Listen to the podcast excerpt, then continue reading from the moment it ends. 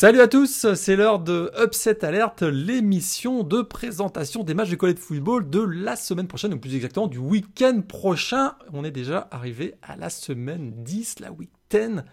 Week 10, Pac-12 est de retour, la Mac is back aussi, puisque la conférence Mac a redémarré euh, mercredi. On va peut-être en dire un petit mot, en tout cas donner les résultats. Euh, donc dans cette émission, on, regarde, on va parler des enjeux de la semaine, mais surtout faire un gros focus sur euh, le match de la semaine, l'un des matchs de l'année, Clemson contre euh, Notre-Dame. On aura également, on va également parler de Florida contre euh, Georgia et on fera également des présentations de six joueurs à surveiller pour la Fantasy League. On fera un tour complet des matchs de la semaine et on fera les pronostics. Si je dis on, eh bien moi, Morgan Agré, je suis avec Antoine comme toutes les semaines. Antoine, salut, comment vas-tu?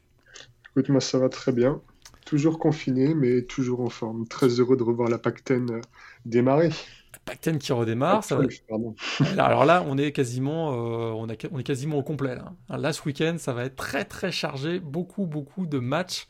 Euh, peut-être pas tant que ça de matchs entre équipes classées. Hein. On, en, on, en, parlait au moment de la, présente, la, préparation de cette émission. Mais des matchs extrêmement importants. On sent que là, on rentre, on est au mois de novembre. Ça commence à jouer, à jouer des coudes on commence à se positionner pour les playoffs et, euh, et notamment Clemson Notre-Dame.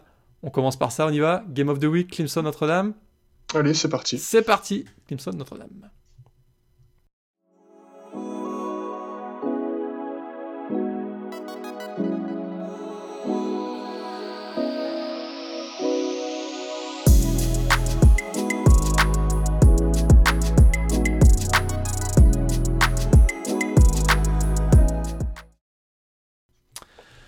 Clemson Notre-Dame, donc le big game de la saison, dans la conférence ACC en tout cas, euh, l'un des matchs les plus attendus de l'année. Je pense que tu vas être d'accord avec moi, on en avait parlé euh, souvent cet été, hein. on avait entouré cette date du 7 novembre, on y est, on y est maintenant, deux prétendants à une place en playoff, même au titre national, surtout pour Clemson. Notre-Dame commence à, bien se positionner également. Euh, on a deux équipes classées dans le top 4, c'est quand même pas mal. Deux des trois dernières équipes invaincues dans le Power 5. Clemson est à 7-0, Notre-Dame est à 6-0. Notre-Dame a gagné 22 matchs d'affilée à domicile. Dernière défaite 30 septembre 2017. Et, euh, eh bien la première question, euh, est-ce qu'avec l'absence de Trevor Lawrence, on rappelle que Trevor Lawrence ne jouera pas, hein, testé positif euh, à Covid-19, est-ce que en l'absence de Trevor Lawrence, et celle de plusieurs titulaires en défense, notamment James Kalski. Est-ce que c'est l'année ou jamais pour Notre-Dame? Première question très générale. Ensuite, on aura plein de questions, des match-ups, etc. qu'on va, qu'on va, qu'on va regarder. Est-ce que c'est l'année ou jamais pour Notre-Dame? C'est une très bonne première question pour démarrer le podcast. là.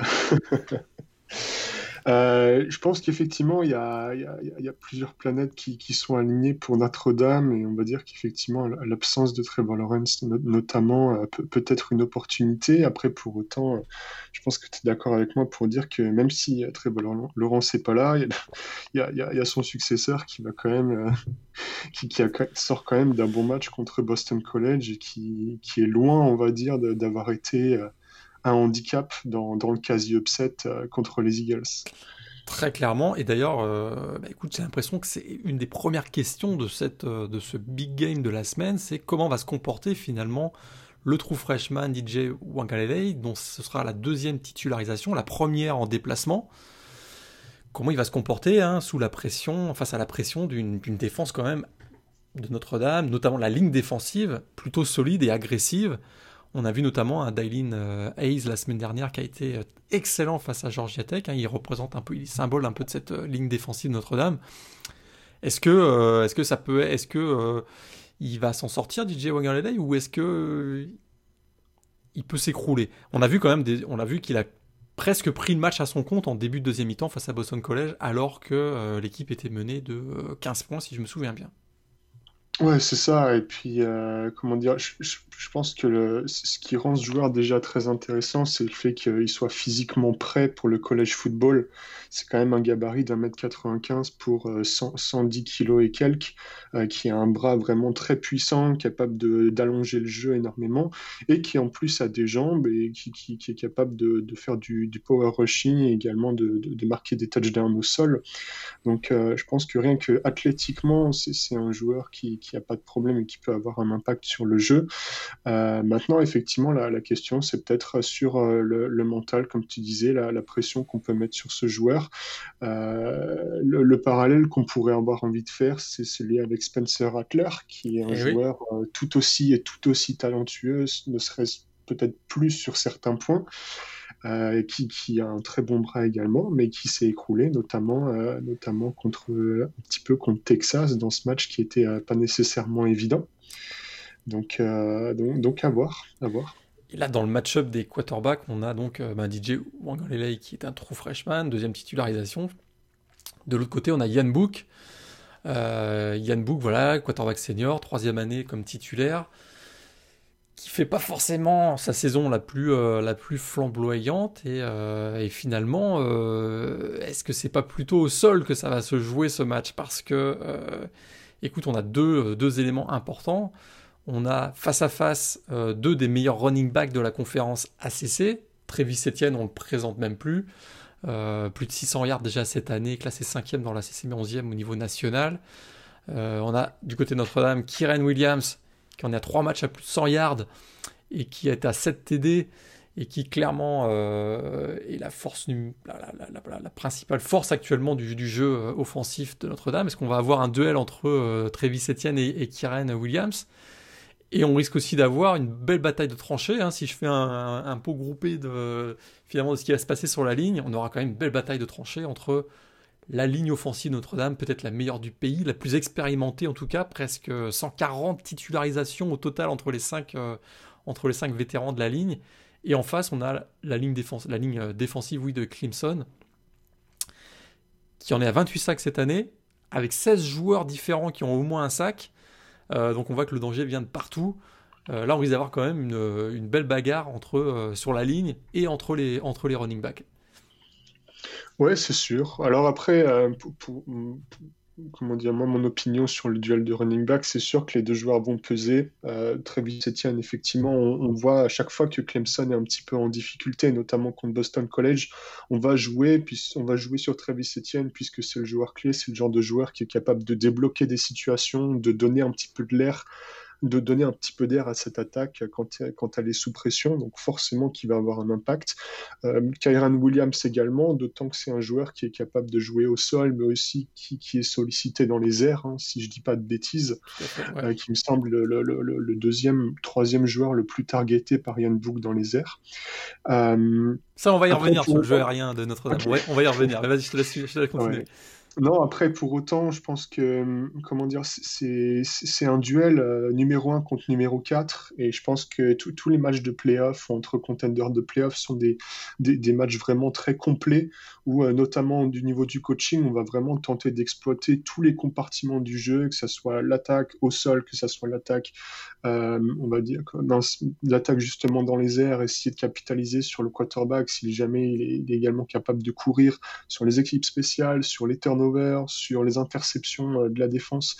Donc je pense que euh, je relativiserai un petit peu le, le duel entre Williams et. Etienne. Et je, je dirais que ça va, ça peut être une des clés du match. Après, pour autant, ce sera un match-up euh, match-up comme un autre. Et j'espère en tout cas qu'on aura ce, ce match complet de, de haut niveau auquel euh, on, on peut prétendre. Quoi. C'est vrai que là, on, a, on on voit quand même il y a beaucoup de, de choses, voilà, de similitudes entre les deux équipes. On voit notamment, bah, on vient d'en parler, euh, on a deux running backs qui sont dominants, mais qui vont affronter des défenses contre la course qui sont elles-mêmes dominantes. hein. Notre-Dame, c'est la, deuxième- vrai. c'est la deuxième meilleure défense euh, de la CC contre la course, la neuvième du pays, à, 80, à peine 94 yards accordés par match. Et Clemson, ça marche aussi très bien la défense euh, au sol. hein. Ils sont euh, à, à moins de 100 yards aussi par match. Donc là, ça va être force contre force. Euh, en tout cas, au moins dans ce secteur de jeu, ça- c'est pas forcément là que les, qu'il va y avoir des failles de, chacune des deux équipes. Donc c'est quand même intéressant de voir euh, force contre force qui va s'en sortir. T'as raison, ça ressemble vraiment à un match de playoff. On rappelle d'ailleurs que la, dernière fois que les deux équipes se sont rencontrées, c'était en playoff en 2018. Euh, Clemson avait donné une, bonne gifle, une bonne gifle 30 à 3, hein, très, très, très clairement. Mais bah, je rappelle quand même aussi que cette année-là, Clemson avait mis une gifle euh, encore plus sévère à Notre-Dame, à Alabama quelques semaines plus tard. Donc, il, mettait des, il mettait des gifles à tout le monde. C'était dans le cadre du, Cotton Bowl, en tout cas, ce dernier match entre Clemson et Notre-Dame. C'est vrai que ça, il y a des, voilà, il y a des, il y a des, ça, ça, sent, ça sent les playoffs, hein, ce match. Et, euh, et peut-être que une des questions qu'on peut se poser, si je rebondis un peu sur le jeu aérien, tu mentionnais tout à l'heure que Kieran Williams était effectivement utilisé au sein de l'attaque de Notre-Dame dans le jeu aérien. Est-ce que Notre-Dame a un receveur qui peut jouer le rôle de Zay Flowers qu'on a vu la semaine dernière du côté de Boston College? Parce que c'est vrai que euh, peut-être la seule faille de la défense hein, de, Clemson cette année, et puis ça avait été un petit peu le cas déjà l'année dernière, c'est peut-être la, couverture défensive, euh, la couverture aérienne en défense. On a vu qu'un joueur euh, très dynamique, très rapide comme Zay Flowers, bah, un peu amusé en tout cas en première mi-temps. Et on a l'impression que du côté de Notre-Dame, malgré un Yann Book plus expérimenté, qui comptait sur un, certain Chase Claypool notamment l'année dernière, cette année on a du mal à voir qui, qui au, niveau des, au niveau des receveurs peut, euh, voilà, peut émerger pour jouer ce rôle-là. On voit un peu plus Javon McKinley ces dernières semaines. On avait vu Ben euh, Skoronek aussi euh, contre Pittsburgh, si je me souviens bien. Qui peut jouer ce rôle-là Ou alors est-ce que le, le, jeu aérien va venir d'un autre poste? type. Euh, ah, c'est tu hein me la perche là.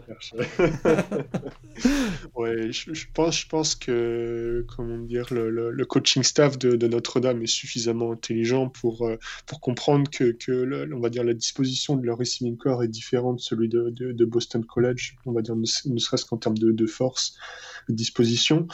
Euh, après, pour autant, je pense que ce receiving corps est quand même relativement deep et il y a effectivement le poste de Thailand qui est plutôt bien fourni avec non pas un, mais deux Thailand qu'on peut citer, Michael Mayer et Tommy Tremble dans une moindre mesure, euh, qui ont tous les deux, euh, on va dire, euh, pas mal de réceptions, plus de 10 réceptions, entre, entre 10 et 15 réceptions à leur actif depuis le début de la saison. Et je pense que, comment dire, avec deux Thailand qui sont capables d'apporter de la, de la, hauteur et de la puissance dans, dans, le receiving game, qui peuvent constituer du coup un, un match-up assez compliqué pour la secondary de, de, Clemson, qui effectivement, tu le disais, parfois bah, peut être problématique, peut avoir quelques trous d'air.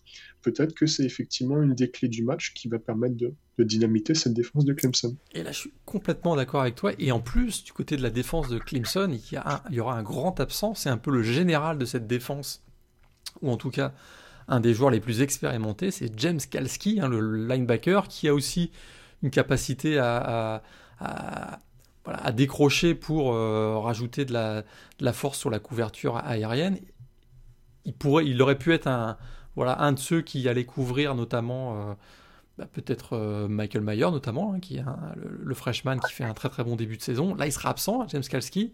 Ça va encore plus exposer peut-être la défense, la défense aérienne de, Clemson. Et je suis complètement d'accord avec toi. Hein, ces deux Titans peuvent vraiment venir apporter beaucoup d'aide à Yann Book.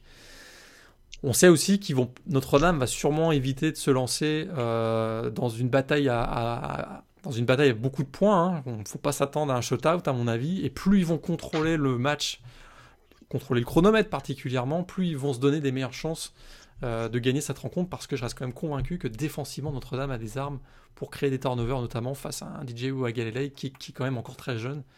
plus ils vont, vouloir euh, euh, rester dans le match, Notre-Dame, plus ils vont utiliser très certainement le jeu au sol et les Titans pour contrôler le chronomètre. Donc je, te rejoins complètement sur sur ce point-là. Euh, et puis, ouais, tu, tu, parlais effectivement de ligne défensive et de pression sur euh, DJ. Tu, tu vois, euh, je, pense qu'autant offensivement, Notre-Dame n'est pas nécessairement une des meilleures attaques du pays, mais pour autant, moi, j'aime vraiment beaucoup la, défense de Notre-Dame, leur ligne défensive plus particulièrement. Et je me dis, dans le pays, même pour les, les playoffs à venir euh, dans, dans, quelques semaines, si jamais Clemson se met à rouler sur Notre-Dame et sur la défense de Notre-Dame, est-ce qu'il y a une autre équipe, possiblement playoffable, qui sera capable de stopper l'attaque de Clemson. Est-ce qu'on n'est pas déjà sur une situation de dernier rempart et de, tu vois, de, Par exemple, est-ce qu'Ohio State, tu vois, si, jamais Notre-Dame va faillir ce week-end, est-ce que c'est pas un signe que Clemson file vers le titre finalement?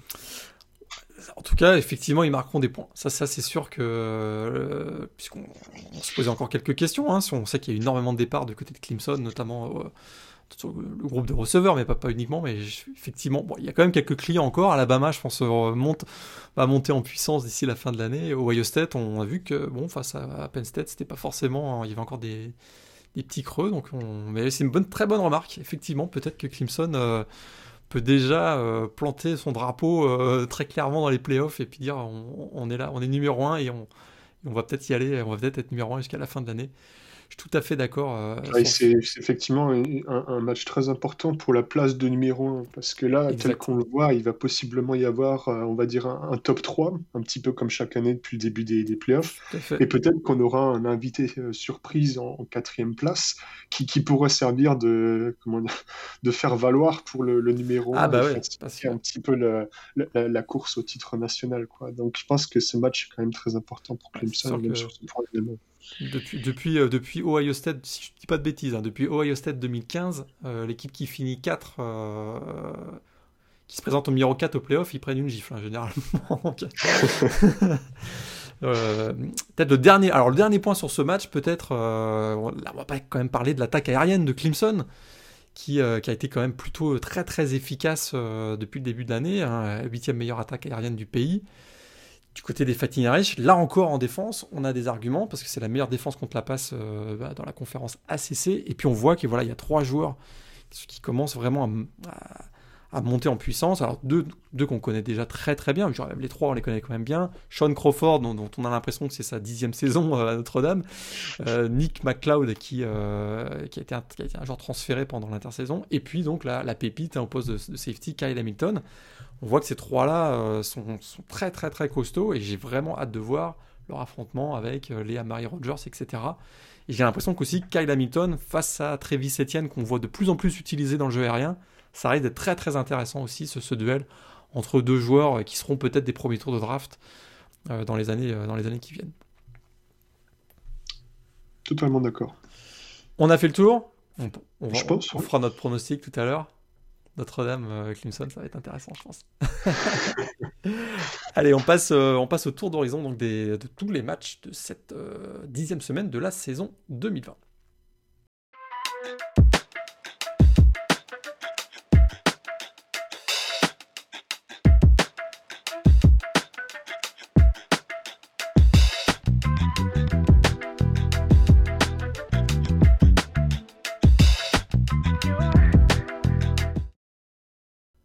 On va commencer par la PAC-12, si tu es d'accord. C'est le grand retour, grand retour de la PAC-12. Euh, une PAC-12 avec un calendrier révisé et euh, avec un nombre réduit de matchs cette année. Puis ça a un gros impact parce qu'on a 7 matchs au calendrier seulement cette année. Et très clairement, hein, les Cadors euh, ne peuvent pas se permettre de mal démarrer la saison. Il n'y aura pas de joker dispo cette année.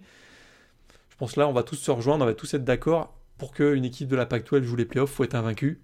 Je pense qu'on est à peu près d'accord. Et euh, pour démarrer cette saison 2020 euh, dans la PAC-12, on a deux équipes actuellement classées. Oregon 12e et USC euh, 20e au classement AP Ça démarre, ça démarre dès vendredi soir, si je me trompe pas, dans la que je que je retrouve que je me trompe pas. Dès vendredi soir, on devrait avoir le premier match. C'est entre, ah bah non, c'est samedi, pardon, je dis une bêtise. C'est samedi le premier match, oui, voilà, c'est entre Arizona State et, euh, USC, donc là c'est 20e, et on aura donc Stanford, Oregon un peu plus tard. Duel de quarterback entre Arizona State et USC, a priori? A priori, ouais, effectivement. On a Keaton Slovis, côté de USC.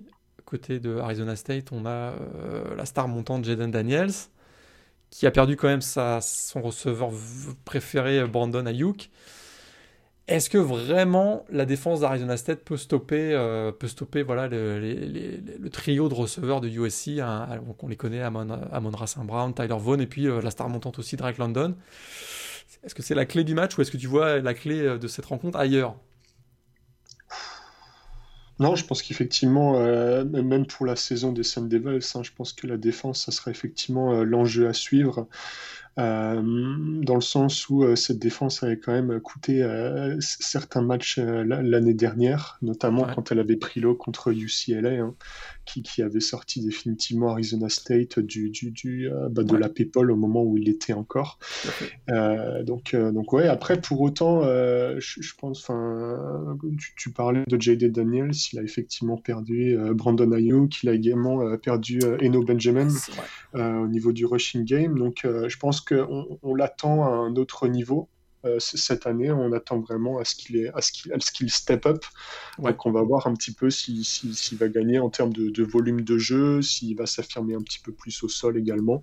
Donc, euh, voilà. Et l'autre équipe classée donc, qui va jouer euh, ce week-end, c'est Oregon une équipe qui a quand même perdu énormément, énormément de joueurs euh, lors de l'intersaison, qui a une incertitude au poste de quarterback. Donc, a priori, ça devrait être Tyler Shaw qui devrait démarrer euh, en successeur donc de Justin Herbert quand même. Ils, perdent quand même juste Justin Herbert. Stabilité au poste de running back avec euh, CJ Verdell. Bon, on avait fait la, la preview avec, avec Greg il y, a, une dizaine de jours. ça reste quand même solide en défense. Mais par contre, euh, le, backfield défensif d'Oregon a euh, perdu beaucoup, beaucoup de joueurs. C'est peut-être là où va y avoir un, problème. Mais d'un côté, Stanford, ils ont l'air d'être quand même assez limités. Ils sortent d'une saison à 4-8. Ils ont perdu leurs deux meilleurs joueurs, a priori, aussi sur des opt-out. Walker Little, le, le offensive tackle, et Paulson Adebo, le cornerback. Malgré tous les départs est-ce subi, euh, qu'ont subi les Ducks, est-ce que Oregon reste quand même largement favori de ce match-là? Ou est-ce qu'il s'expose à une mauvaise surprise? Hmm. Écoute, moi, moi j'aime quand même à croire qu'Oregon reste. Alors, je pense qu'ils sont favoris. Après, effectivement, au vu des, il y a énormément d'incertitudes, notamment tu parlais de Tyler Shaw au poste de, quarterback, euh, tu parlais de la secondary avec énormément de, de turnover et notamment le fait qu'il y a beaucoup, beaucoup, on va voir cette année beaucoup, beaucoup de freshmen et de sophomores, donc énormément de joueurs qui sont très peu expérimentés, même s'ils sont des recrues de, haut rang. Donc euh, il va forcément y avoir des, boulettes, il va forcément y avoir des erreurs. Et euh, le, le, parallèle que, moi je serais tenté de faire, c'est est-ce que Oregon s'expose pas à une situation un peu similaire à celle de, LSU, tu vois. plus leurs deux quarterbacks se ressemblent, tu vois. Mais après, pour autant, si, tu veux, je pense que Stanford, c'est quand même un, bon j'aime à croire un bon sparring partner pour démarrer la saison. Tout à fait, comme les.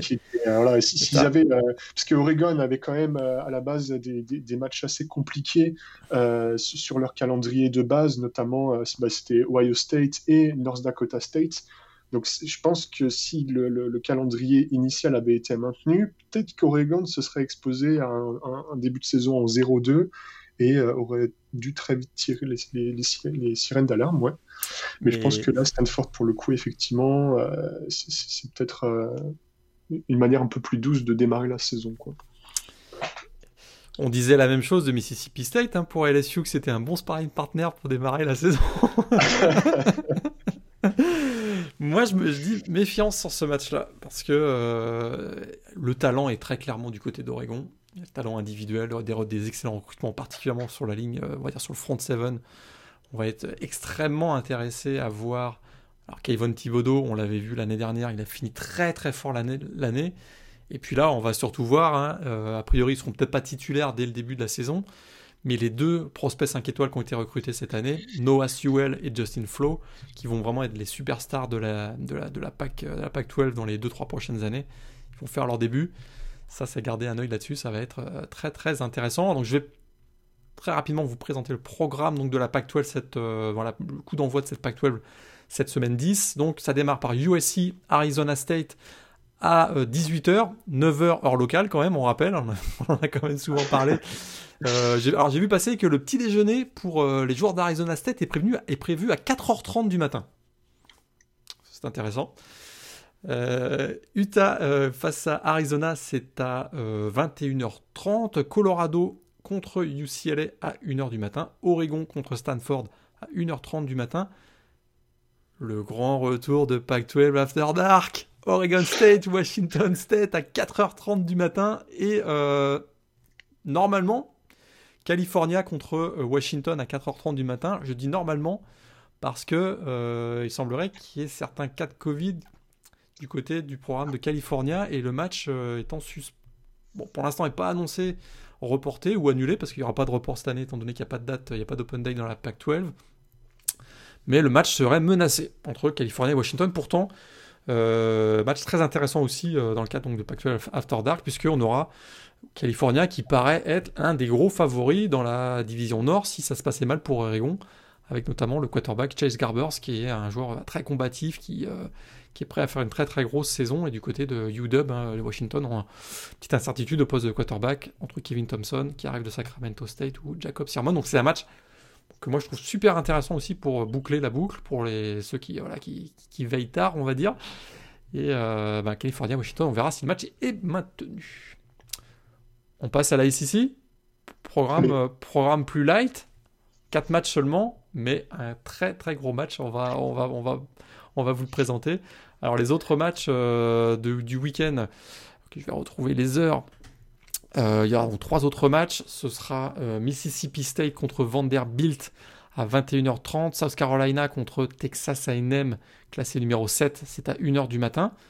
Et Arkansas contre Tennessee à 1h30 du matin. Mais le match qu'on va suivre, que tout le monde va suivre a priori ce week-end, prévu à 21h30, Georgia classé numéro 5 contre Florida classé numéro 8. Rivalry Game, euh, Rivalry Game annuel. Ça se passe à Jacksonville. Très clairement, c'est la finale de la division Est, dans la conférence SEC. On est d'accord? On est d'accord. Alors, il y a toujours, moi, je trouve qu'il y a toujours un certain gap de talent individuel entre les deux équipes, hein, euh, Georgia et euh, Florida. Ça, ça, tangue un peu plus du côté de Georgia, qui réussit des recrutements assez phénoménal depuis depuis 2-3 ans, hein, très clairement euh, dans les 2 ou 3 premiers euh, au, moment du recrutement. Euh, mais collectivement, l'écart semble un peu se réduire. Et puis la grande question, est-ce que je, pense qu'on va peut-être être d'accord, la grande question c'est le poste de quarterback, quoi, parce qu'on voit qu'un Kyle Trask du côté de Florida, ça marche très très bien pour lui depuis le début de la saison. Par contre, Stetson Bennett, c'est des performances hein, en des hauts et des bas. Est-ce qu'il va être capable de réussir suffisamment de big play dans ce match pour euh, réussir à, faire que Georgia reste dans la rencontre? Parce qu'a priori, Georgia a la meilleure défense des, deux. Est-ce que ça se joue pas là? Richard Lecomte, euh, le defensive back de Georgia, est absent. Euh, est-ce que c'est au poste de quarterback que ça se joue ou est-ce que ça se joue ailleurs pour toi? Ah, je pense qu'effectivement, le poste de quarterback, ça va être, va être clé, dans le sens où alors comment dire Je pense que sur le papier, tu vas être d'accord. C'est, je pense que le gros match-up, ça va être l'attaque de Florida contre la défense de Georgia. A priori. ouais.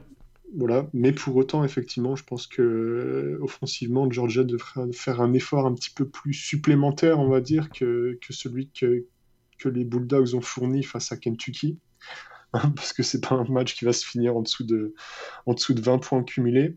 Euh, au poste de quarterback, on peut préciser effectivement que euh, JT Daniels est théoriquement euh, sur le chemin du retour, mais Kirby Smart a quand même indiqué que Stetson Bennett je cite, je traduis, on va dire vaguement, que Stetson Bennett, pour l'instant, était le quarterback qui offrait le plus de garanties pour, pour, pour, gagner les matchs à venir il, me semble que j'ai vu certains analystes même dire que c'est un petit peu curieux que, que, JT Daniels ne soit pas euh, déjà revenu et que ça cachait peut-être quelque chose.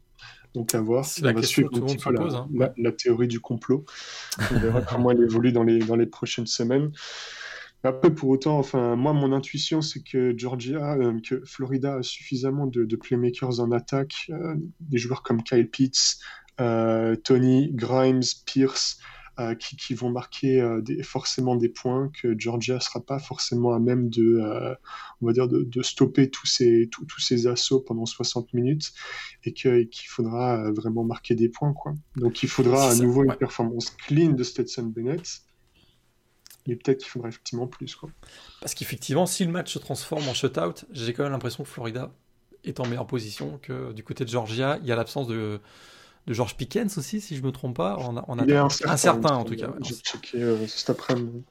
Donc voilà, on a Karis Jackson qui est toujours présent, le receveur de Georgia, mais c'est vrai que là, s'il se retrouve euh, de manière un peu unidimensionnelle à jouer au sol comme ça, comme on le voit souvent, comme on l'avait vu face à Alabama aussi, même si face à Alabama, ils avaient curieusement ben, pas tant que ça misé sur leur jeu au sol. Ils avaient en tout cas stoppé le, de, stopper voilà l'impact de leur jeu au sol, alors que ça se passait plutôt bien pour eux. Euh, bah là, effectivement, hein, si, le match se transforme en match à haut point, j'ai l'impression que Florida est en meilleure situation. Est-ce que Florida va réussir à malmener la défense de Georgia, qui reste quand même euh, l'une des 2-3 meilleures du pays? Ça, c'est une des questions. Parce que euh, si, si, voilà, si on reste aux alentours de 20 points pour chacune des deux équipes, Georgia est en meilleure situation de remporter la, rencontre. Bah, très intéressant, on le dit. Le vainqueur de ce match file vers la finale de conférence euh, SEC a priori, et euh, celui qui perd euh, est écarté des playoffs. Quoi. A priori aussi, sachant que Georgia a déjà perdu un match face à, face à Alabama. Et Florida, aussi. Face à Texas A&M, face à Texas A&M, donc très clairement, celui qui perd est écarté des playoffs. C'est ça. On passe peut-être un petit mot sur Arkansas Tennessee. ouais, si tu veux. Alors là, là, il y a un petit, Là, pour Tennessee, euh, il, est temps, d'en gagner une quand même, là, parce que la série commence à être. Euh, on en est à quoi? À 3, 2, 3, 3 défaites, je pense? Ouais, 3 défaites, hein, il me semble. Là, il faut en gagner une, puis Arkansas, euh, ça marche plutôt bien pour eux en ce moment-là. Et puis Arkansas contre Guarantano. oh là Non, c'est vrai que Tennessee reste sur 3. Moi, je, me demande si c'est même pas 4 défaites d'affilée. T'es sûr que c'est juste 3 De checker là? Ouais. Ah, bah attends, je vais vérifier là. Et puis, euh... mais non, c'est 3, effectivement. 3 défaites. Est-ce qu'on va... Georgia, Kentucky et Alabama. Ouais. ouais. ouais. Bah, c'est d'autant plus inquiétant qu'en plus de ces 3 défaites, euh, il commence à y avoir un petit peu de, de bruit dans le vestiaire. Jérémy Pruitt euh, séparé de son, enfin a décidé de, de devenir play caller euh, défensif.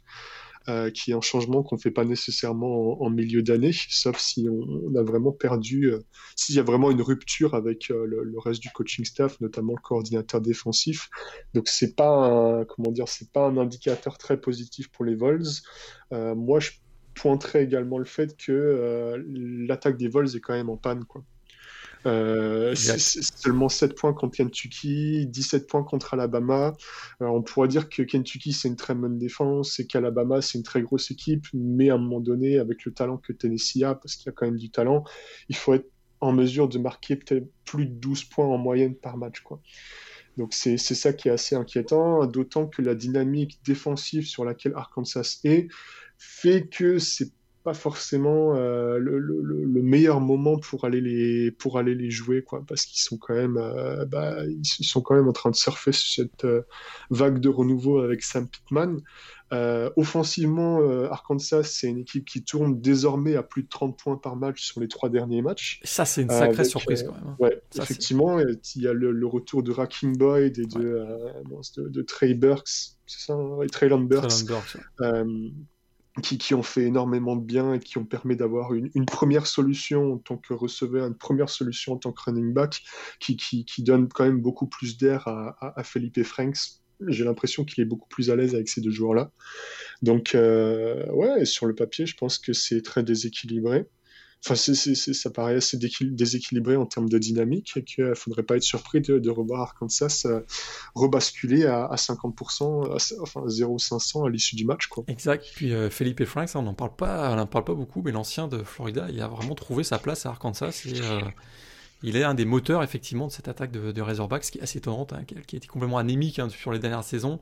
Là, voilà, ils ont un trio avec Felipe Franks, Rakim Boy qui revient, le receveur Trelan Burks.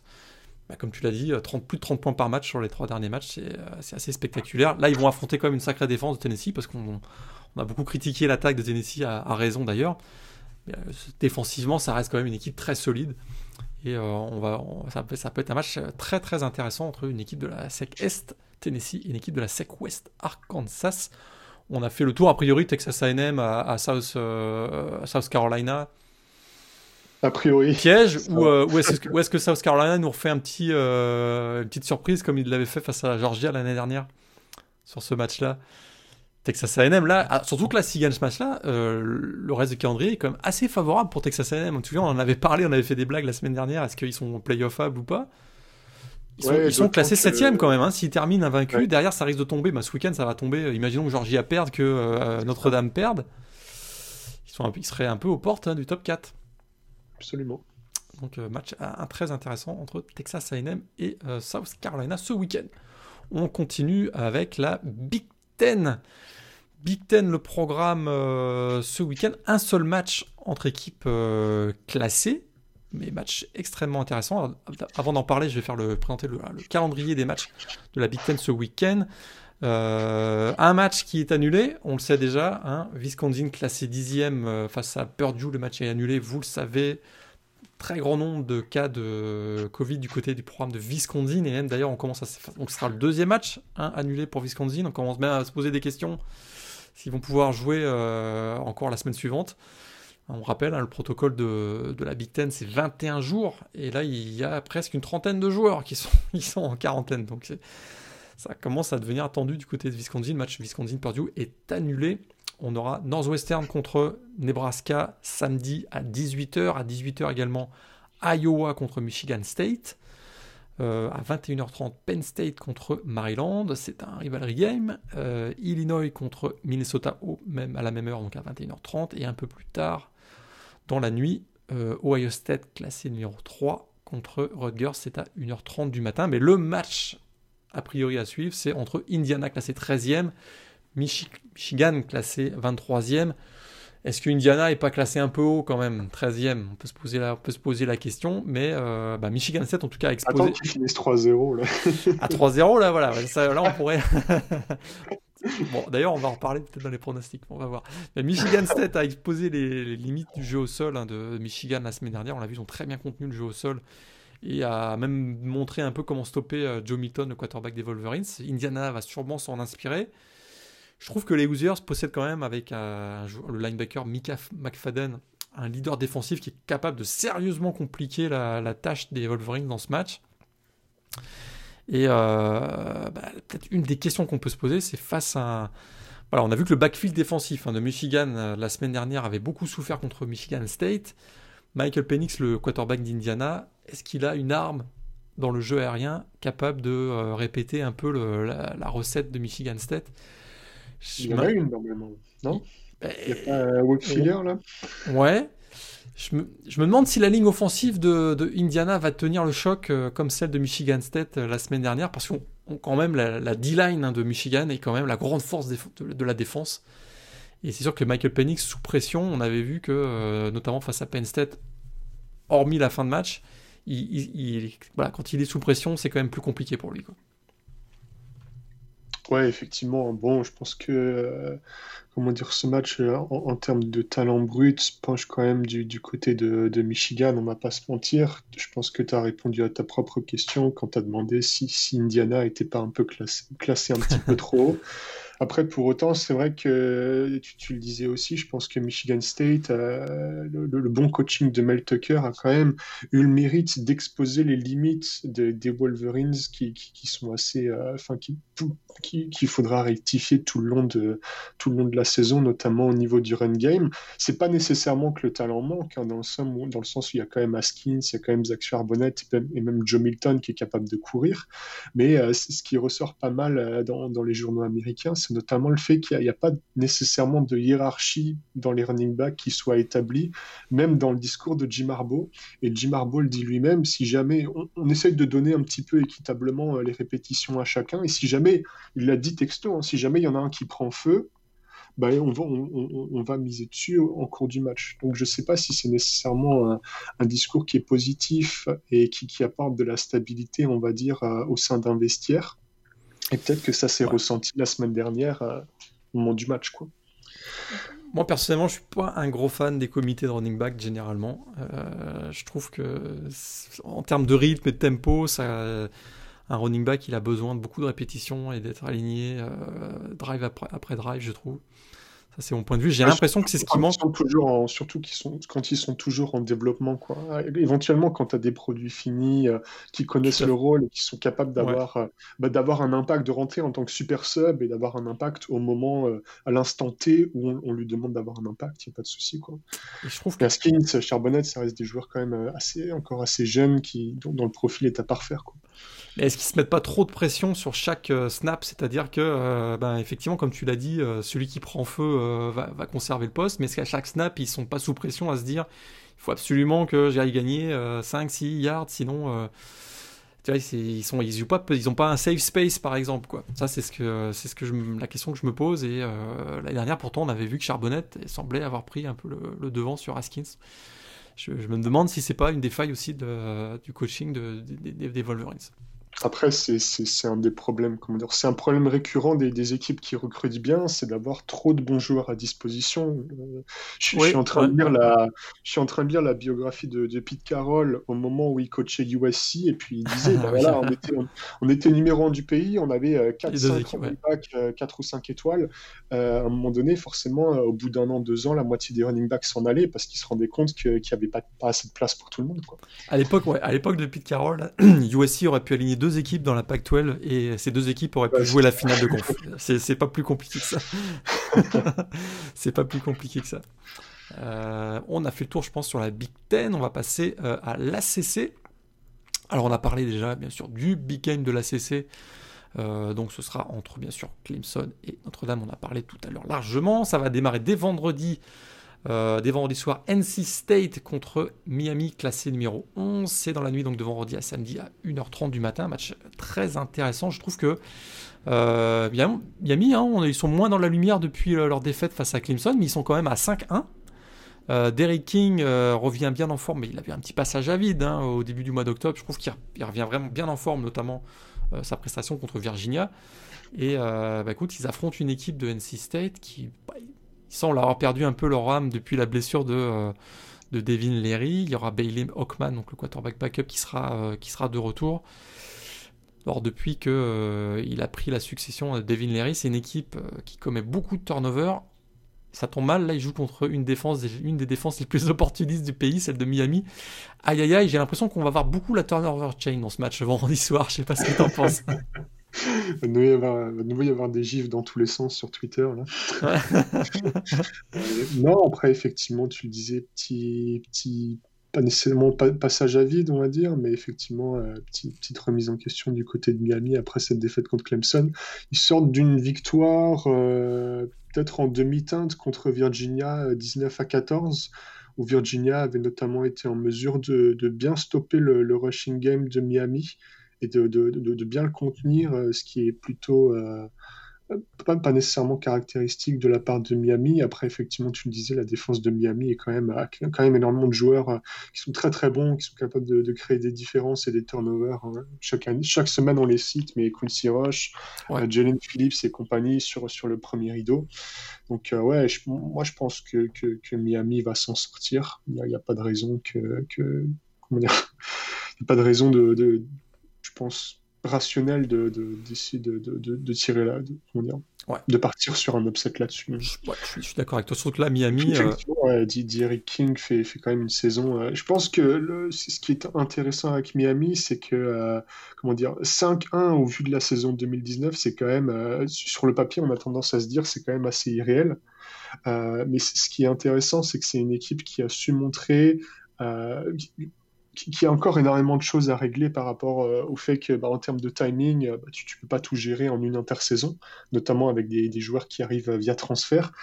Mais pour autant, ils ont eu cette qualité, je pense, cette année de gagner des matchs qu'ils auraient pu perdre. Exact. Tu vois. Tout à fait. Je t'en euh, C'est ça, tu vois. Genre faire le travail, des petites victoires de 4-5 points qui qui sont pas nécessairement flamboyantes, mais au bout d'un moment, bah, ça va faire progresser le bilan. Et là où, euh, par exemple, North Carolina euh, s'amuse à lâcher de temps en temps 40 ou 50 points, mais finalement à côté perdre contre Florida State, bah, peut-être qu'à la fin de la saison, ça va faire la différence et on va voir les The U en finale de conf, qui sait je te rejoins complètement. Ils ont quand même mis euh, une petite trempe à Florida State quand même au passage, donc euh, oui. ça leur fait que. je trouve, je suis tout à fait d'accord. Écoute, si on leur avait dit qu'à cette période de l'année, ils seraient à 5-1, je pense qu'ils auraient signé tout de suite. Quoi.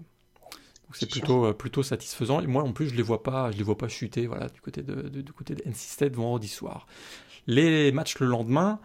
Euh, Virginia, est-ce que Virginia Tech peut se faire surprendre par Liberty? Parce que là, là, c'est quand même assez, assez intéressant. C'est que Virginia Tech est favori par 16 points dans ce match. Mais c'est Liberty qui est classé, numéro 25. Liberty qui est invaincu, qui est à 6-0. Euh, c'est un match intéressant. On sait que le jeu au sol, notamment de Virginia Tech, fonctionne très bien depuis le début de l'année. Est-ce que tu crois vraiment que Liberty peut aller, euh, peut aller euh, créer la surprise du côté de Virginia Tech?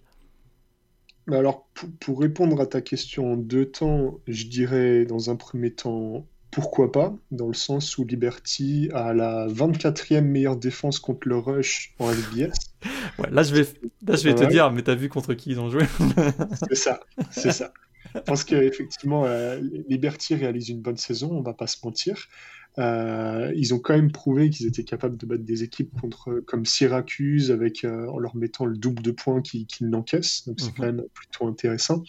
Après, effectivement, je pense que normalement, euh, la, balance va pencher en, la faveur de Virginia Tech. Après, euh, comment dire, on ne sait jamais, dans le sens où euh, le jeu de Virginia Tech, maintenant on le sait, est quand même assez one-sided.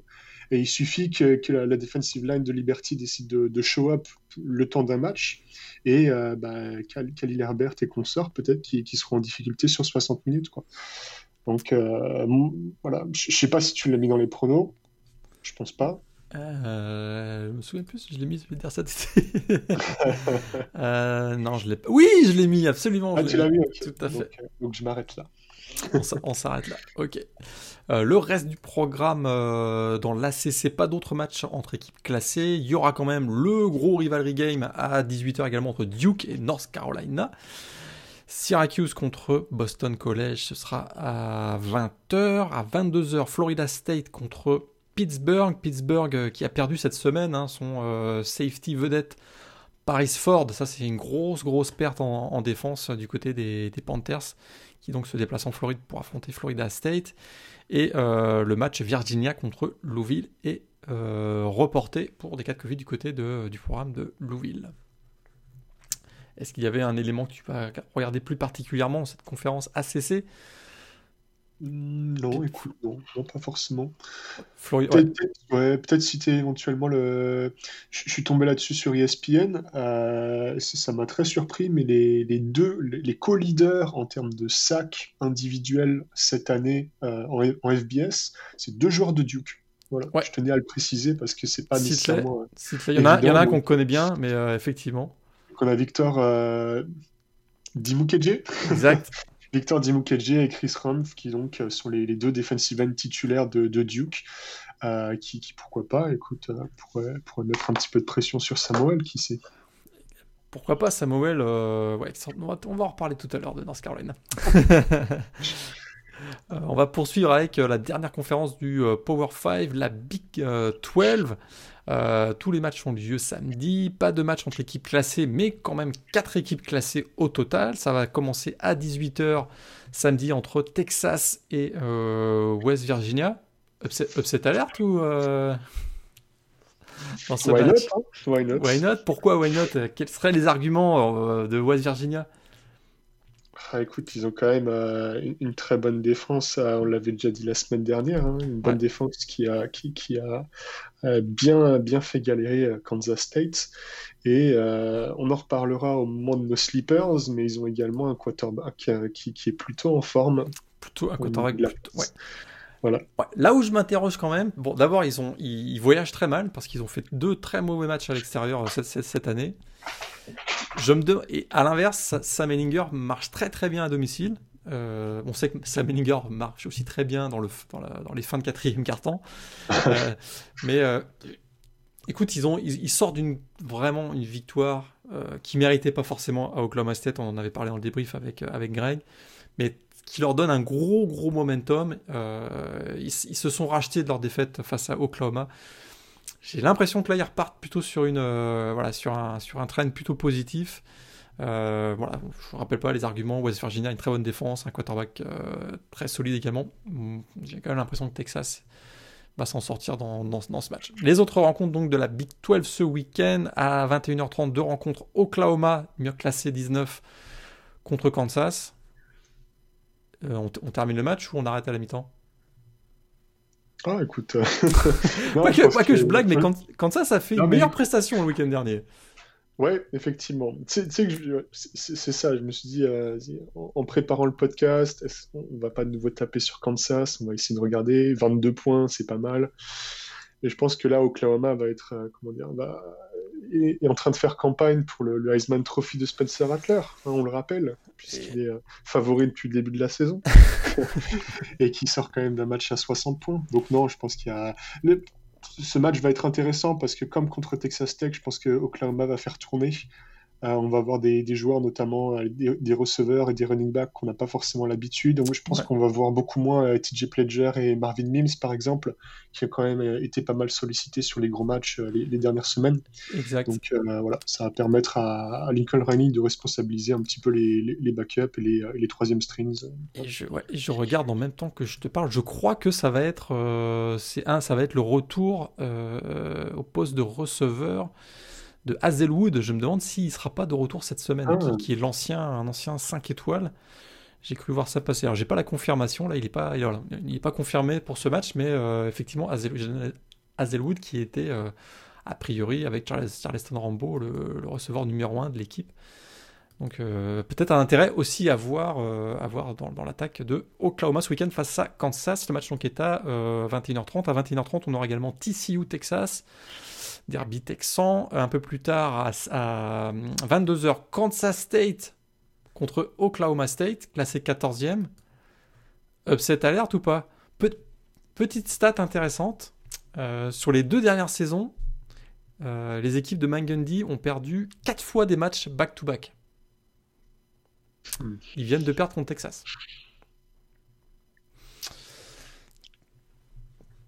On va peut-être en reparler tout à l'heure, je pense. Et euh, à, 1h du matin, Iowa State, classé 17ème face à Baylor. Baylor, euh, Saison difficile hein, pour Devaranda. On a l'impression qu'ils avaient gagné leur premier match, si je me, si je me souviens bien. Depuis, c'est ouais, un peu plus difficile quoi, face à Iowa State, équipe expérimentée. C'est dur. Et puis ce que je m'étais noté, c'est que euh, euh, Baylor avait notamment lâché 247 euh, yards au sol contre TCU, ce qui est quand même de mauvais augure quand tu, quand, quand tu, bah, quand tu vas te déplacer dans la maison de Brissy Hall. Quoi. Ouais, ça part mal. Brissy Hall, dont on parle pas beaucoup pour le S-Man, mais un joueur extrêmement régulier depuis le début de l'année. Hein. Il, tourne, euh, il tourne à plus de 125 yards quasiment à tous les matchs. Je pense que c'est un. Parce que c'est quoi? C'est un junior, là, Briciol C'est un junior, Briciol. Ouais, parce que de toute façon, je pense qu'on en reparlera peut-être en amont de la draft, mais pour moi, c'est un des joueurs qui a vraiment amélioré euh, le, plus ses, stocks, on va dire, euh, en, vue de la draft. tu as vraiment euh, profité. Euh, j'ai un, doute. Est-ce qu'il est, qu'il est, sophomore ou est-ce qu'il ah, est... il est sophomore. Sophomore, c'est ça. J'avais un doute. Hein. Ouais, il est sophomore. Il sera pas présent pour la draft 2021. Euh, Tout à fait. Il, est il est sophomore. Je suis pas sûr non, qu'il ait eu un redshirt. Je crois qu'il était, il était freshman. Okay, bah, du coup, on se, on se le coltinera encore l'année prochaine. Exact. a priori. Classe 2019. Ouais, classe 2019, c'est ça. On a fait le tour, je pense, sur euh, le Power 5. On va passer au Group of 5 un peu plus rapidement. On va peut-être faire le focus sur euh, un ou deux matchs qui seraient intéressants. Je vais passer, euh, je vais passer rapidement sur les conférences. On va quand même présenter, les matchs, les matchs prévus au programme de cette semaine. On va passer vite fait. Alors, American Conference, là, assez. Euh, Temple reçoit SMU, classé 18, 18e, l'équipe euh, de Junior AO. C'est à 18h euh, samedi. À 18h samedi, il y aura également Memphis, South Florida, East Carolina contre Tulane. Navy Tulsa, le match serait peut-être annulé des cas de Covid aussi du côté de Navy. Et un peu plus tard dans la journée, Cincinnati, classé numéro 6, reçoit à 21h30, reçoit Houston. Peut-être Cincinnati, une victoire, il se rapprocherait encore un peu plus du top 4. Hein, parce que parce que notre, imaginons que Notre-Dame perde, imaginons que, euh, voilà, que, que, Georgia perde également. Ça peut être intéressant aussi dans, ce, dans cette rencontre. Cincinnati qui ne cesse de, de monter euh, semaine après semaine.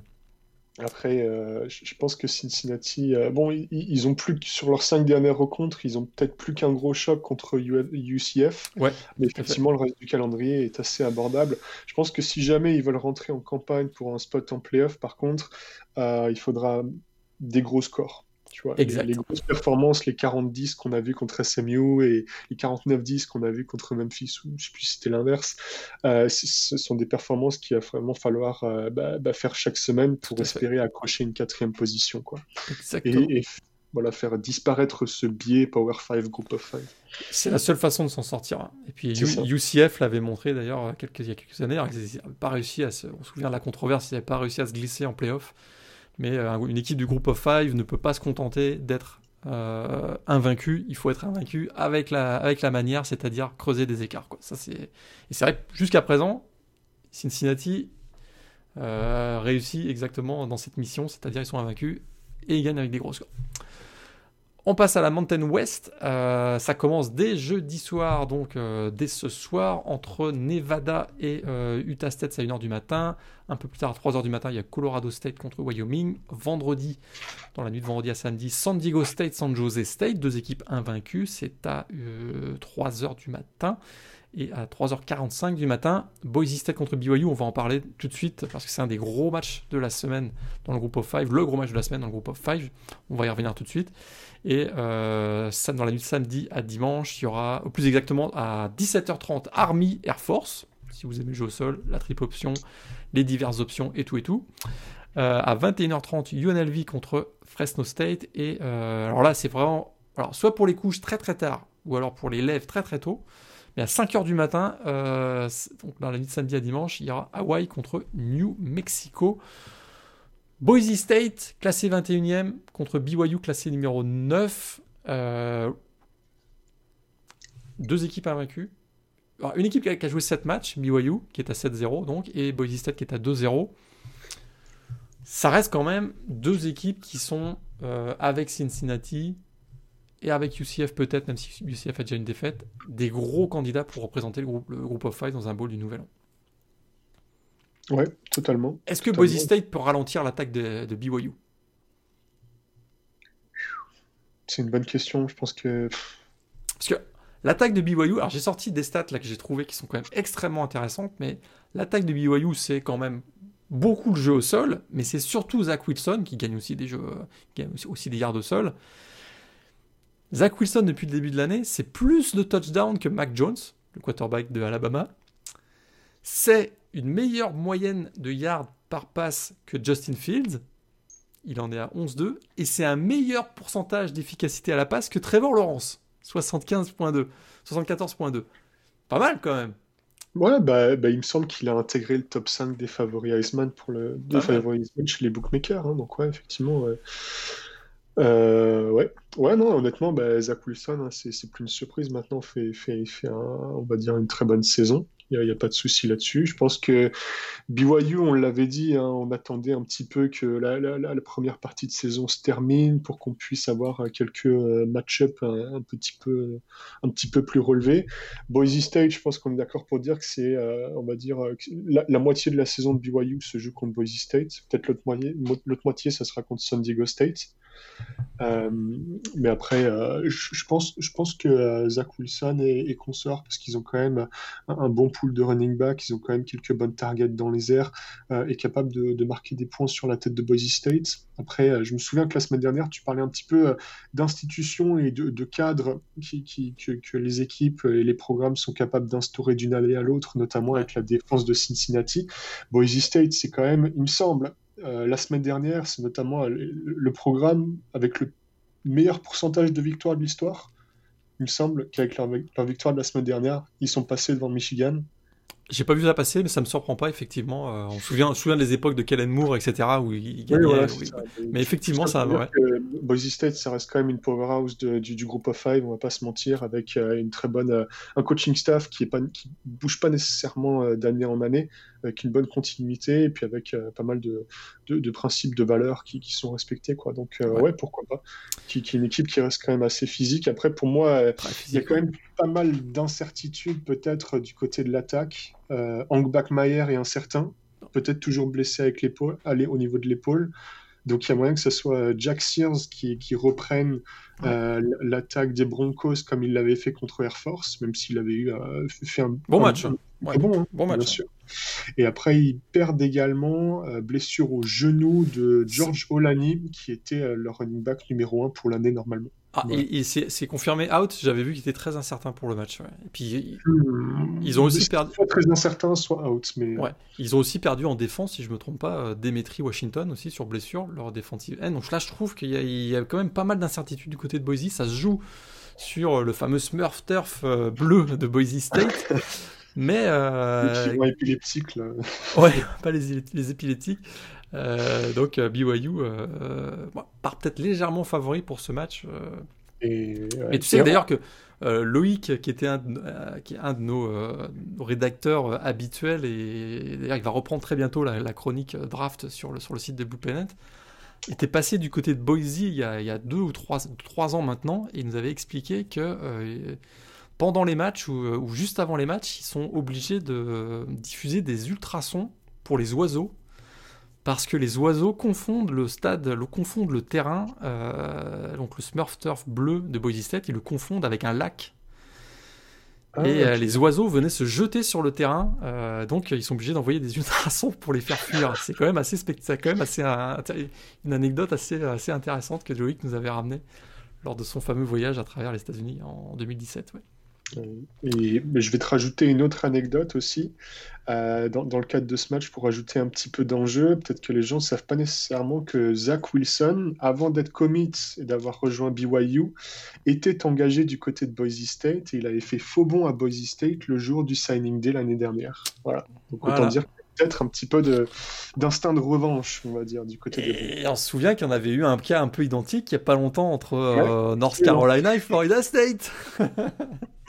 que Florida State avait gagné contre North Carolina. C'était avec Samuel qui avait fait faux bond du côté de, voilà, qui était parti du côté de North Carolina après avoir commis du côté de Florida State. Euh, le reste euh, du programme, euh, alors, dans la Sun Belt, on va peut-être moins s'attarder. En fait, Mountain West, moi je voulais peut-être dire un mot sur. Écoute, moi je vais quand même regarder un petit œil sur San Jose State contre San Diego State. Deux équipes, Deux équipes qui sont encore invaincues. San Diego State avec une défense qui semble reprendre là où elle avait laissé les choses l'année dernière, puisque là, sur les deux premiers matchs, elle a encaissé 13 points. Ouais. Donc en deux matchs, ce qui est quand même très très très costaud. Euh, San Jose State, qui est une équipe qui, euh, on va dire, les, années précédentes était quand même un petit peu au, fond du trou hein, euh, quand elle a été reprise par le, le, coach Brent Brennan. Ouais. Hein? Ah, clairement, au fond du trou, ils ont fait, plus ils ont fait au moins une saison à 0-12. Ouais, et donc là, et donc, en 2018, ils étaient à 1-11. En 2019, ils ont passé à 5-7. Et là, ils sont à 2-0. Donc peut-être que San Jose State, euh, si, jamais euh, ils arrivent à battre San Diego State, euh, peut être une des, équipes surprises, on va dire, du groupe of five. À, noter également qu'il y a une grosse opposition de style en attaque, puisque San Diego State, c'est déjà 700 yards au sol contre 700 yards à la passe pour San Jose State. Voilà. J'avais envie de casser. Bien fait. San Jose State qui avait eu un match très clairement référence, je pense que c'était l'année dernière quand ils avaient battu Arkansas. Et à partir de là, très clairement, le programme a eu euh, un momentum plutôt positif, enfin un trend plutôt positif. Tu as bien raison de le noter. C'est euh, très bon début de saison du côté de San Jose State. On passe à la Sun Belt. Euh, équipe classée, Coastal Carolina. Ils jouent à 2h du matin. Ils accueillent South Alabama. On s'entend. La, belle aventure continue. a priori. moi, je, parie plus contre. Tu paries plus contre Coastal Carolina, ça y est, t'es, ah bah attends, euh, j'annonce un upset et puis ils finissent par gagner 55-0. Là, si j'ai de l'honneur, normalement, j'arrête de participer au podcast. Ah, ok. mais non. Euh, ah, moi, moi, je suis dans le bon wagon de Costa Carolina depuis, euh, je pense, depuis la deuxième semaine où je les avais vus jouer. je, je, vis et je meurs avec les, avec les chanticleers. au programme, donc ce week-end, Georgia State à 18h contre Louisiana Monroe. Louisiana Lafayette euh, contre Arkansas State, c'est à 18h également. À 19h, Georgia Southern contre Troy. Et à 21h, on aura Texas State contre Appalachian State. Et euh, on va finir avec euh, la conférence USA. Une équipe classée, Marshall contre euh, UMass, c'est à, à 20h30. Deuxième match seulement pour UMass, ils avaient pris une raclée lors de leur premier match. A priori, un Marshall, ça passe facile. Hein. C'est ça. C'est la, cote la plus favorable du week-end, il me semble, pour Marshall, qui est favori de 43,5 points. Voilà. bon, euh, effectivement, euh, ça risque d'être assez, euh, a priori, déséquilibré. Southern Mississippi contre North Alabama, équipe de FCS, c'est à 21h. À 21h30, Rice contre UTSA. Middle Tennessee contre Charlotte à 21h30. Florida Atlantic à minuit contre Western Kentucky. Et North Texas contre Louisiana Tech. C'est à 1h du matin le match UTEP Florida International. Et reporté peut-être juste très très très vite avant qu'on passe au, à, conseils Fantasy League les scores de la MAC. Ça a commencé hier soir quand même. Euh, c'était les grands débuts, donc Mac is back. Écoute, moi je me suis régalé euh, à avoir suivi toute la soirée de la Mac hier. Euh, ça a quand même démarré par un onside kick. C'est pas, magistral ça, le match entre Akron et Western Michigan. Coup d'envoi, premier match de la Mac cette année. Bing, onside kick pour fêter ça. Bon, Akron a quand même, perdu 58 à 13 à domicile hein, contre Western Michigan mais c'était quand même assez intéressant. Il y a beaucoup, beaucoup, beaucoup de, big play, notamment dans les airs, big play aussi euh, au sol, donc c'était assez, spectaculaire. Kent State a battu Eastern Michigan 27 à 23, Akron donc battu 58 euh, à 13 par Western Michigan, Northern Illinois battu à domicile par Buffalo 49 à 30, gros gros match de la défense de Buffalo. Vraiment, euh, écoute, je pense qu'ils ont deux scoop and score si je me souviens bien. Donc deux fumbles récupérés pour des touchdowns, un pick six et euh, bah écoute, même Jordan Navisser, hein, le français, pas de plaquage, mais il finit avec un QB Harris comme on dit, donc une pression sur le quarterback. Donc voilà, on voit qu'il a été, euh, voilà, qu'il est dans la rotation sur la ligne défensive hein, des Bulls de Buffalo. C'est plutôt une bonne nouvelle et son équipe euh, gagne magistralement. Et je crois que c'était la première victoire de Buffalo contre Northern Illinois depuis 1968. C'est assez, assez spectaculaire quand même. Ils ont attendu un Français. Ils ont attendu un Français pour ça, exactement. Central Michigan, euh, finaliste malheureux l'année dernière dans la finale de la MAC, euh, gagne un match très important, 30 à 27 contre un des concurrents directs euh, Ohio. Miami, Ohio, justement, champion de la MAC, l'emporte 38 à 31. Alors là, il a fallu attendre une, interception de Drew Plitt, le quarterback de Ball State, à 30 secondes de la fin pour redonner la possession du ballon à Miami, qui en a profité pour l'emporter 38 à 31. Et puis le dernier score, dernier match, c'était Toledo qui l'emporte 38 à 3 et qui remporte euh, bah, le rivalry game face à notre équipe de l'Ohio, donc Bowling Green. On a fait le tour, je pense. On a fait le tour. On passe à nos conseils euh, Fantasy League du week-end. C'est parti.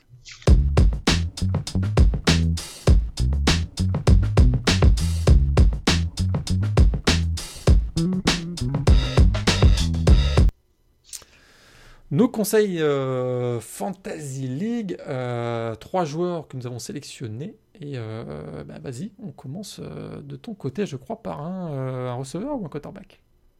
Comme tu veux, c'est toi qui décides. C'est moi qui décide, mais je crois que tu avais choisi. Allez, vas-y avec les quarterbacks. Ok, bah écoute. Euh, on va du côté de West Virginia contre Texas. Et moi, écoute, j'ai décidé de prendre un petit peu le contre-coup de, la tendance, puisque je, je, miserais bien sur un petit upset de West Virginia. Voilà, je me suis spoilé pour la suite. Et notamment grâce à son quarterback Jarrett Doggy, euh, qui donc euh, reste sur trois matchs d'affilée à plus de 300 yards à la passe, trois, trois interceptions en seulement six matchs, ce qui est quand même très très clean, et une moyenne de 8,9 yards par tentative contre Kansas State. Donc ce sont quand même de très très bonnes stats qui, qui laissent penser que Dougie est peut-être dans la, on va dire, en train de suivre la lignée d'un certain Will Greer. En tout cas, on lui souhaite.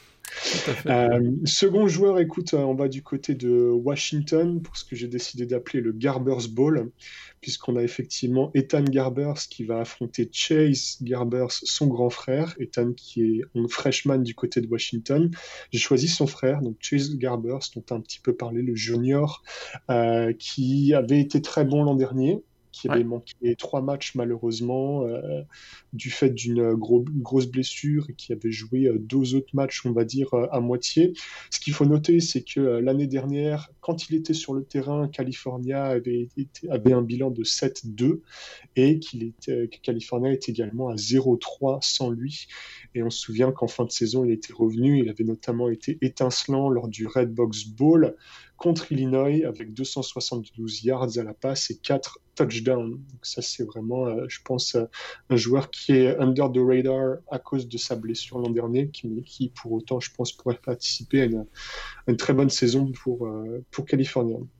Et ensuite, mon dernier joueur, écoute, c'est un receveur qui s'appelle Bailey Gators. Euh, que, j'ai surnommé le Hunter Renfro californien, qui est dans sa cinquième saison avec San Diego State. Euh, c'est forcément un redshirt senior. Euh, c'est la cible préférée de, du, du, transfert de transfert Nick Starkel, l'ancien joueur d'Arkansas, mais également de Texas A&M, qui en est donc à sa troisième équipe. En deux matchs, il a réceptionné le ballon 18 fois pour 318 yards, donc j'aime à croire qu'on verra Gator encore euh, un petit peu plus ce week-end, notamment contre San Diego State. Voilà. Excellent. Le Hunter Info californien, absolument. Euh, moi, je commence aussi par un receveur, Diami Brown, North Carolina. 11 réceptions, 240 yards, 3 TD contre Virginia le week-end dernier. Il en est déjà presque euh, à plus de 640 yards sur réception, 6 touchdowns. Alors tu parlais de la défense euh, de Duke tout à l'heure, c'est vrai que euh, ils sont capables de mettre beaucoup de pression sur la ligne défensive, mais par contre au niveau du backfield défensif, c'est un peu plus tendre, on va dire. J'ai l'impression que Samuel peut bien s'amuser ce week-end, le quarterback de North Carolina, dans ce rivalry game face à Duke, et j'ai l'impression que Diami Brown va être sa cible numéro 1. Je serais pas surpris de voir Diami Brown encore au-dessus de 10 réceptions et euh, au moins 150 yards dans ce match. Donc voilà, je vous conseille de le mettre dans vos équipes de fantasy si vous l'avez à disposition. Autre joueur à surveiller, Ramondre Stevenson, running back de Oklahoma. Alors très clairement, hein, de retour de suspension euh, la semaine dernière. Et il a fait beaucoup de bien euh, à l'attaque de, Oklahoma. Euh, il a réussi 87 yards au sol, c'est pas tant que ça, mais 3 touchdowns. Et très clairement, voilà, il, apporte beaucoup. Il apporte beaucoup à, l'attaque au sol de, de Oklahoma parce que bah, on, sait qu'il y a toujours euh, TJ Pledger et Seth McGowan, mais il manquait un peu cette présence euh, athlétique, euh, voilà, et Ramondre, Stevenson, pardon, j'ai l'impression que c'est ce qu'il apporte, et là, face à Kansas State, il aura probablement un rôle très important, et je le vois bien réussir une performance peut-être identique à celle qu'il a faite, qu'il a réussi face à Texas Tech, mon dernier joueur, alors vous le connaissez, on en a parlé déjà suffisamment, mais là, face à la défense de Houston, j'ai l'impression qu'il a l'occasion de poursuivre sur sa belle série parce que bon, il a fait un très bon match face à Memphis euh, la semaine dernière avec 3 touchdowns à la passe, 2 touchdowns au sol, 271 euh, yards à la passe. Donc c'était sa première fois d'ailleurs qu'il faisait, je crois, 5 touchdowns dans un match. Sur les deux derniers matchs, il en est à, presque 400 yards euh, à la passe, 220 yards au sol, 9 touchdowns. La défense de Houston, je ne suis pas persuadé qu'elle soit meilleure que celle de Memphis j'ai l'impression qu'on va revoir encore un très très grand euh, Desmond Reader cette semaine, le quarterback de Cincinnati. Et vous l'avez sûrement déjà dans vos, équipes de fantasy, mais euh, je vous conseille de le, mettre parce que là, il peut continuer sur sa belle série. On va continuer avec les pronostics, si tu es d'accord? C'est parti, la bataille des pronostics. Retour de la PAC 12. Allez, c'est parti les pronostics.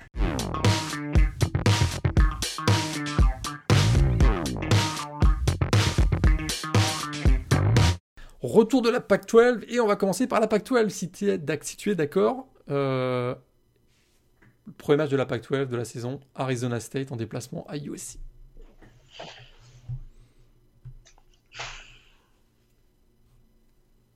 Écoute, moi je sens, peut-être. Euh, comment dire J'ai regardé il n'y a pas longtemps le, le ball game d'Arizona State de la saison dernière contre Florida State. Autant dire que le, match était. ah, tu étais mazo ou quoi? Mais voilà. Donc, comment dire L'apport au niveau des, des, recrues d'Arizona State, je ne considère pas qu'il sera, sera conséquent. J'aime à croire effectivement que euh, l'absence de le, départ de Brandon Ayuk et Deno Benjamin seront peut-être un petit peu rédhibitoires pour les Sun Devils je pense que, comment dire, j'ai peut-être envie de, croire tôt dans la saison la hype de USC. Donc moi j'irai avec USC pour ce premier match. Au niveau du coaching, c'est assez fou, mais j'ai l'impression que Herm Edwards, il arrive dans une meilleure, avec plus de confiance que, euh, que Clay Elton. On sait Clay Elton, ah oui, c'est sûr. hot seat. On a l'impression qu'il joue quasiment son poste sur chaque, euh, sur chaque snap, quasiment. Euh, je pense que ça va être beaucoup plus serré. Alors, la cote est à. Je crois que tu, tu l'avais envoyé. 7-5 Oui. Je, pense que ça peut se jouer sur un, sur un field goal d'écart. Je vais mettre USC, mais ça va être très, très, très serré. C'est ça qui me fait hésiter, c'est que si c'est très serré, Arizona State a peut-être une bonne chance. Mais bon, je vais, je vais rester avec USC. Deuxième match, Stanford en déplacement à Oregon.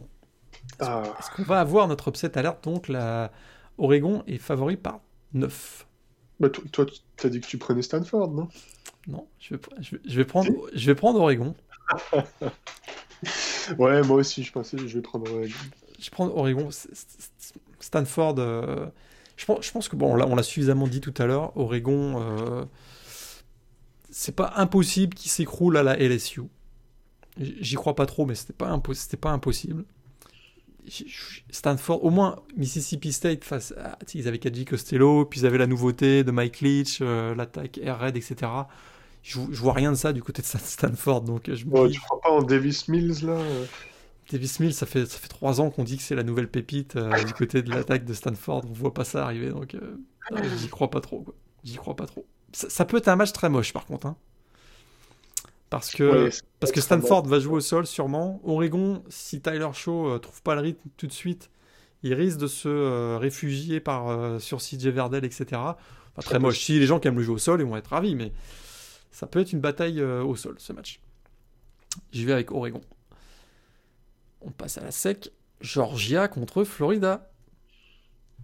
Ah Bon, écoute, ça sera, ça sera Florida ça sera Florida pour euh, les atouts offensifs de Florida. Euh, je pense que, comme je le disais, un joueur comme, euh, comme Kyle Pitts est, un match-up nightmare, très clairement. Et j'ai du mal à voir la défense de Georgia, qui en plus, tu le disais, sera, sera diminuée du fait de différentes absences, notamment Richard LeCount, qui, on le sait, si précieux dans, dans cette secondary de, de Georgia. Et effectivement, peut-être que Georgia, en termes d'attaque, non seulement ils n'ont pas, ils ont pas euh, mince, George Pickens, mais en plus ils, continuent avec Stetson Bennett. Donc je pense qu'ils vont être un petit peu courts cette année. Je dis Georgia. Je dis, je dis Georgia. Je crois que ça peut être un match très très moche là aussi. Je suis désolé, mais je crois que ça peut être un match. Je crois que Georgia est capable de rendre le match très moche. Et rendre le match très moche, ça veut dire qu'ils donnent une bonne chance. Très moche, hein. Comment? Je pense qu'ils ont intérêt à rendre le match exactement. très moche. Ah bon, c'est exactement ce que je veux dire. Ils ont intérêt à rendre le match très moche. Ils ont l'avantage du jeu au sol, je pense. Meilleur jeu au sol que Florida. Plus d'armes. Zamir White, notamment, qui, semble monter en puissance. James Cook aussi, euh, même s'il avait été un peu ralenti par des blessures. Mais je, pense qu'ils vont pas refaire la même erreur que face à Alabama, où en deuxième mi-temps du match d'Alabama, tu te souviens, ils avaient un peu ouvert le jeu alors que tout se passait bien avec leur jeu au sol. Je pense qu'ils ont appris de ça. Je, pense que Florida est une moins bonne équipe qu'Alabama. Je, vraiment, tu peux reprendre la copie conforme du plan de match de Georgia face à Alabama, sauf de ne pas faire cette erreur de, basculer dans le jeu aérien en deuxième mi-temps, et ça passera. Je crois que ça peut passer du côté de Georgia dans un match assez laid. Une espèce de. Euh, ouais, un, un 20-17 ou un truc comme ça, quoi. Je vois Georgia. Michigan en déplacement à Indiana. Ah, Michigan. Michigan. C'est la fin du rêve pour Indiana. Ouais, moi aussi, je pense que ah, ils, ont, assez rêvé là. Hein. je pense qu'ils n'ont ils ont pas, ils ont pas les armes et la profondeur pour tenir un rythme euh, de victoires successives comme ça. ils vont être ralentis par les blessures, notamment il va y avoir des petits pépins de blessures, etc. Puis là, Michigan a pris une gifle hein, quand même, donc euh, le talent est du côté de Michigan a priori. Je vois bien Michigan. Euh, est-ce autre question, si, Michigan perd à Indiana, est-ce que Jim Harbaugh est le coach des Wolverines lundi?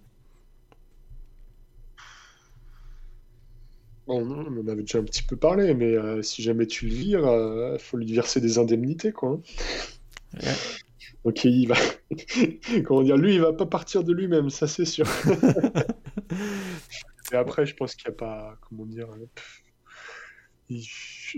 Comment Je pense que. Comment dire L'air Arbo est suffisamment ancré dans, dans, ce, dans cet entre-deux et juste au-dessus du ventre mou pour se dire que si jamais c'est la saison de trop, bah écoute, on attendra la fin et puis on trouvera un meilleur coach à l'intersaison. Mais euh, je ne sais pas si c'est nécessairement faire une fleur au programme et en plus aux joueurs que de euh, changer de dynamique euh, d'un coup en plein milieu de la saison. Quoi. surtout, la question, c'est qui, qui, prend l'intérim. Qui prend Tu remplaces par un adjoint, tu trouves un, pompier sur le marché là, disponible.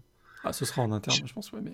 Voilà, c'est pas évident, quoi. Surtout pour un programme qui est aussi où il y a autant pression qu'à Michigan, tu vois. Genre, euh, Puis, euh, la seule chose, c'est qu'on disait que c'était impossible il y a quelques semaines et on semble dire que c'est ce serait un peu plus possible maintenant. Donc on, on, va, on va voir, en tout cas. Euh, je pense que cette année, il y a peut-être aussi des précédents. Hein. On avait parlé de, Gus Malzahn, il y a aussi Tom Herman qui est constamment sur la sellette. Et ce sont des équipes que, qui, je pense, historiquement, on attend, dont, je pense historiquement, on attend nécessairement plus, forcément. Mais qui après, euh, bah, tu vois, avec une saison euh, moyen plus, finissent par se maintenir ou en tout cas terminent la saison. Quoi. Donc, En tout cas, c'est très intéressant entre Michigan et Indiana, même si tous les deux, on voit plutôt Michigan l'emporter. Euh, West Virginia en déplacement à Texas. Moi, je, moi Texas, all the way. Ok, bah écoute. Moi, c'est West Virginia. Oklahoma State à Kansas State. Euh, bah écoute, moi, je pense qu'Oklahoma State va rebondir. Il faut qu'il rebondisse, de toute façon si, jamais il y a une défaite en plus, une deuxième défaite dans le calendrier, ça sera pas contre Kansas State. Ça sera à Norman la semaine prochaine. La semaine suivante, ok. Ou alors ils perdent contre Kansas et ils rebondissent contre Oklahoma. ouais, je pense qu'effectivement, je suis d'accord avec toi. Tactiquement, est-ce que c'est tactiquement pour, éliminer la concurrence, est-ce que c'est pas plus si jamais tu devais choisir une défaite et une victoire, je pense que tu, tu bats Oklahoma. Ah bah non, il vaut mieux battre Oklahoma parce que c'est un. D'accord. Mais euh, non, je pense qu'Oklahoma State, écoute, ils auraient jamais dû perdre contre ce match contre, contre Texas. Et je pense que le match contre, euh, contre State, ça va être une bonne opportunité de régler un petit peu la mire, De, faire en sorte que tous ces turnovers là, bah, ça soit réglé, qu'on joue un petit peu de manière un peu plus propre, qu'on reprenne de la confiance un petit peu. Euh, euh, au sein du vestiaire et puis après qu'on attaque cette, euh, cette, euh, petite finale contre, contre Oklahoma à Norman. Quoi. Ouais, puis a priori, le quarterback freshman de Kansas State, c'est pas Sam Ellinger. Hein, Will, Will Howard, je ne vois pas, je le vois pas réussir à gagner le match à lui tout seul. Quoi. BYU à Boise State. Écoute, là, on est dans, on, est dans le Ben, ben Wagon de, de BYU. de BYU, a priori. Tous pour euh, Zach Wilson euh, Heisman. Euh, Allez, moi aussi. Il n'y a pas lieu de s'entretuer, je pense. je suis d'accord. Moi aussi, je vais avec, avec BYU. Pardon. Alors, j'espère que le match aura lieu. On verra. Mais Washington à California. Ah là là. Donc, les débuts de Jimmy Lake également. Début de Jimmy Lake, effectivement, euh, nouveau coach de Washington qui prend le relais de Chris Peterson. Washington qui aura aussi un changement de quarterback, hein, puisqu'ils ont perdu euh, Jacob Eason, donc parti à la draft. Ouais. Euh, qui, qui, est normalement dans une année de transition parce qu'ils euh, ils ont notamment recruté un quarterback 5 étoiles dans la classe 2021. A priori. Donc peut-être qu'ils se donnent une année, une, saison, deux saisons pour, on va dire, euh, poser les bases du jeu et penser à un projet long terme. Je pense que California arrive quand même un peu mieux préparé, avec moins de, changements. Donc la logique, que ça soit calme. Ouais, California qui est euh, favori par 3 points et demi. Euh, moi, j'en fais mon favori dans la division Nord, je l'ai dit, devant Oregon. Donc je les vois pas, je les vois pas chuter contre UW a priori ce week-end le fameux Liberty en déplacement à Virginia Tech. non, écoute, faut, faut pas déconner. Non, il faut pas déconner. C'est un peu il y a, assez de, de, Cendrillon, là, il y a assez de contes de fées dans, dans, les, dans la FBS en ce moment. Ouais, je pense que là, ils peuvent retomber sur. Écoute, ils ont quand même, tu l'as bien dit tout à l'heure, ils ont eu une très belle victoire à Syracuse, enfin contre Syracuse. Euh, hein. Mais là, je pense que ça passera pas contre Virginia Tech. Virginia Tech pour toi aussi. On finit en beauté. Notre-Dame Clemson. C'est parti. est-ce que tu vas miser sur une défaillance de DJ ou Yagalele Je pense que Notre-Dame va gagner. je pense que Notre-Dame va gagner. Je, je, donne un 24-23. Oh là là là là là. Genre, t'imagines un, quatrième carton de feu là ou c'est, quoi ton J'ai aussi le souvenir. J'ai aussi le souvenir du match de 2015 euh, où euh, ça avait été un super super match sous la pluie euh, de Caroline du Sud. ça avait terminé 24-22. Ça avait été un match fantastique et je vois bien le même type de match, mais cette fois-ci c'est c'était un tout petit peu d'expérience de Yann Book supérieur à DJ Wagalelei, mais pas grand chose. Et euh, je vois bien une victoire de Notre-Dame. Après, ça peut tourner. Euh, bon, je, je, te laisse parler. si, Trévis, si Etienne prend le match sur son dos et puis qu'on connaît un Trévis Etienne à 250 yards, il n'y aura pas beaucoup de suspense par contre. après, moi, je sais pas s'il peut les sortir les 250 yards, hein, parce que on a parlé de la, enfin, on a parlé hein, de la defensive de Notre-Dame. Parce que là, dans ton scénario, ça veut dire que là, on c'est quoi le prochain classement Epipol là? Ah, là, là ça, passerait notre. Bah, déjà, Alabama est à, à deux points seulement de Clemson. Donc, a priori. Euh, Alabama premier. Notre-Dame serait deux. Notre-Dame, a priori, serait, serait, serait, ouais, serait, deux. Parce qu'en plus, dans ton scénario, Georgia gagne. Donc, Georgia se retrouve quatrième. ouais. bah, peut-être Notre-Dame derrière, euh, derrière Ohio State. Là, serait peut-être Alabama, Ohio State, Notre-Dame. Ouais, c'est ça.